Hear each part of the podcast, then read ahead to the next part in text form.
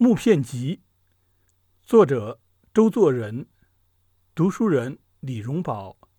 四十一，孙仲荣论动物。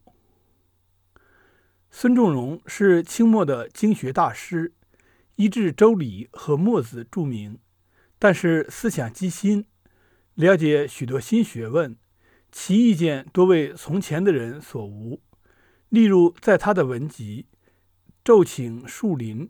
的一篇与友人论动物学书中有云：“非读《山海经》周书王惠所说珍禽异兽，荒远难信；及《尔雅》所云比肩民、比翼鸟等等，咸不为典要；而《诗礼》所云明灵郭罗，腐草为鹰，一逮鹰鸠绝歌之变化，集合物性。”以孰谓疏阔？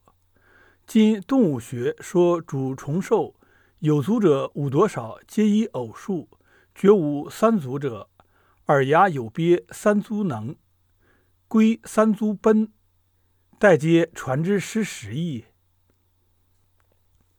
他对于古人凭了想象不合事实的事物，系归之于失实，这是很对的。有如比目鱼远是有的，但因此推想有比肩民，那就不对了。比目鱼原来有两只眼睛，只是挤在一处，都长在一边罢了。便说它每片只有一只，必须双片合起来才能游行，那便是不合事实。海边比目鱼多得很，个个游泳着，人们不是多看见的吗？比肩比翼之说简直是不可能。不过传说上比翼的故事也很美丽，当做一间故事说说，那倒也未使不可吧。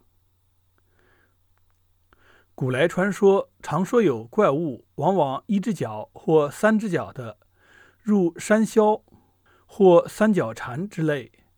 这如孙仲荣先生说明，也是不可能的。因为现在动物所证明，凡租都是偶数，三只脚的倒还罢了，一只脚的，例如跳跃而行的山魈，还有《山海经》图上所有的魁，形状完全如牛，就只有一条腿，生在相当大的身体上。小时候每次看见这个图，与其说是怕，倒还不如说急，替他着急，这怎么站得稳？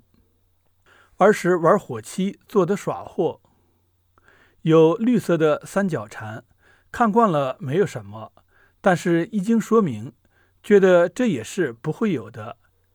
民间传说更是妙得很，说癞蛤蟆本来好端端的是四条腿，不幸被毒蛇捕获，却不知为什么原因吞不下去，得以保存生命，但脚却是中了毒，烂掉了一只。成为己数了，所以三角蝉很难遇见，而且是很有毒的。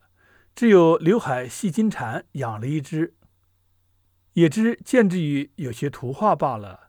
至于山魈，那是鬼怪，一足不便走路，但怪物不可依常情论，它或者可以有它的走法，不在动物之内了。无神论者自然并不信有鬼怪。不过，那是与上文所说又是一问题，不在本文范围里面了。